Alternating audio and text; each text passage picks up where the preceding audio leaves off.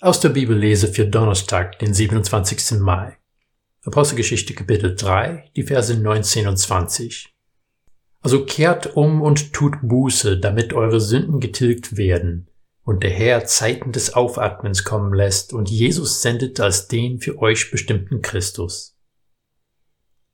Wir sind in der zweiten Maihälfte und ganz allmählich klettern die Temperaturen nach oben. Die Natur ist jetzt in voller Frühjahrsblüte und so langsam merkt man, dass der Sommer naht. Manche sind zaghaft, manche Forscher in der Planung, aber fast alle richten Augen und Gedanken darauf, wo sie in diesem Sommer Erholung und Entspannung finden können. Der Urlaub, gerade der Sommerurlaub, gilt als die Gelegenheit des Jahres, den ganzen Stress hinter sich zu lassen.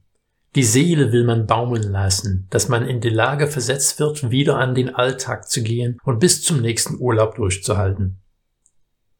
Die Verse, die ich gerade gelesen habe, wecken nicht unbedingt Urlaubsgefühle, aber man fragt sich schon, was hier los ist. Petrus und Johannes waren auf dem Weg in den Tempel, als ein Bettler sie um Almosen gebeten hatte. Petrus hat ihm kein Geld gegeben, aber hat ihn im Namen Jesus geheilt. All die umherstanden waren erstaunt, weil sie den Mann schon seit Jahren an der Stelle betteln gesehen hatten. Alle haben gewusst, dass er gelähmt ist und nicht laufen konnte. Als die Menschen zusammenströmen, um zu sehen, was passiert ist, will Petrus die Gelegenheit nutzen, um ihnen klar zu machen, durch welchen Namen diese Heilung geschehen ist. Er legt es alles auf den Tisch. Ihr habt Jesus zur Kreuzigung ausgeliefert, aber Gott hat ihn von den Toten auferweckt. Dieser Jesus ist der lang ersehnte Messias. Das ist alles schön und gut, dass der Messias gekommen ist, aber was bedeutet das? Petrus macht deutlich, das Kommen des Messias ist ein Aufruf zur Veränderung, zur Erneuerung. Er ruft die Leute zur Buße auf, damit ihre Sünden vergeben werden. Aber Sündenvergebung ist nicht das Einzige, was der Buße bewirkt.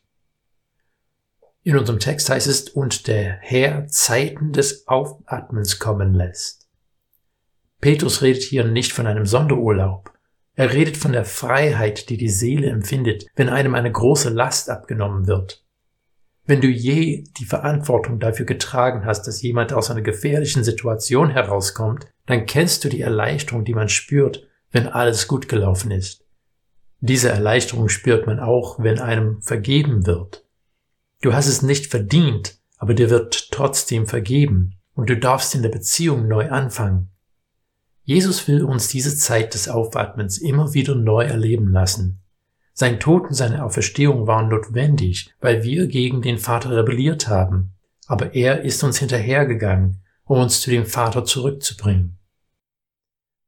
Urlaub ist eine gute Sache und den brauchen wir immer wieder. Aber Buße ist auch eine gute Sache, die wir fortlaufend brauchen.